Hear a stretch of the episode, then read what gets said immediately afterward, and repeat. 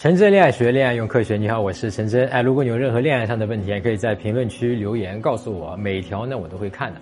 呃，在我公众号每周啊有聊天分析的这个音频讲解，那么所以呢前两天呢有个哥们儿呢把他的微信聊天记录呢就发给我看了，啊，我看了一下以后，两个人聊得挺好啊。这个哥们儿把咱们这个聚光灯理论啊学的是非常到位啊，聊的女生很开心。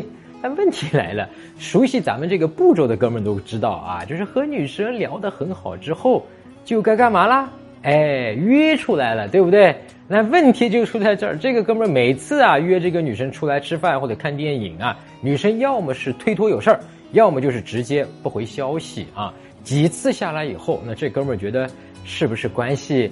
还没有到可以把他邀约出来的地步，那么就继续呢，就在网上这样微信上聊。那么最后的结果，我想你可能猜到了，没错，聊黄了。哎，熟悉我哥们儿可能就记得啊，我之前就讲过一个女生无法拒绝的一个邀约方法，叫做模糊邀约。啊，你应该能记得的啊！如果忘了的哥们儿呢，就是还没有看过的哥们儿，或者啊，你可以在微信公众号上面搜索“陈真”，成功的陈，真假的真两个字儿啊，我的名字。关注我的公众号“陈真”之后呢，编辑回复“模糊邀约”四个字儿啊，你就能够看到那个具体的方法，那可以复习一下，免费的。除了我刚刚讲的模糊邀约，这期节目呢，我再告诉你一个可以一步一步把它约出来的这个小方法啊，这个小方法呢。就很适合刚刚那个哥们儿啊，叫做阶段性请求法，哎，还有一个英文名儿叫 Foot in the Door。那这种方法呢，就是从一个很小的一个请求开始，一步一步提高请求的难度啊。哥们儿，你逛商场的时候肯定听过这种销售啊，他说过这样的话：哎，你买不买不要紧啊，哎，我先给您介绍一下呀。相比于直接让你买来说呢，先给你介绍一下。你好像不太能拒绝，或者拒绝的可能性会低。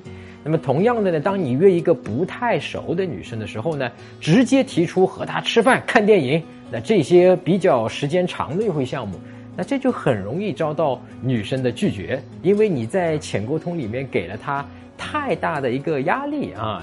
如果她答应你了，是不是就意味着今天晚上啊，你们的关系就一定要推进一步呢？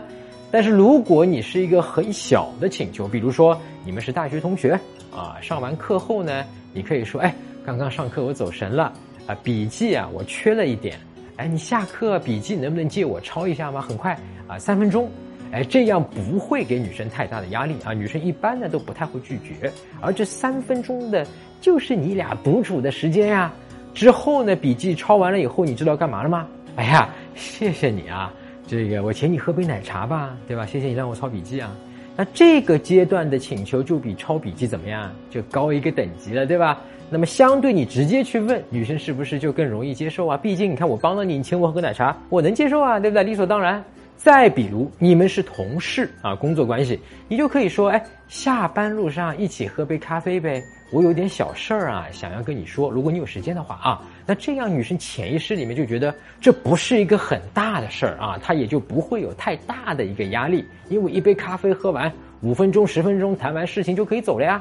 那当然，如果女生答应了你的请求了，你要首先准备好一个关于你们俩工作上的一个真正的问题或者一些事儿，你可以去问他啊，可以不用太大的事儿。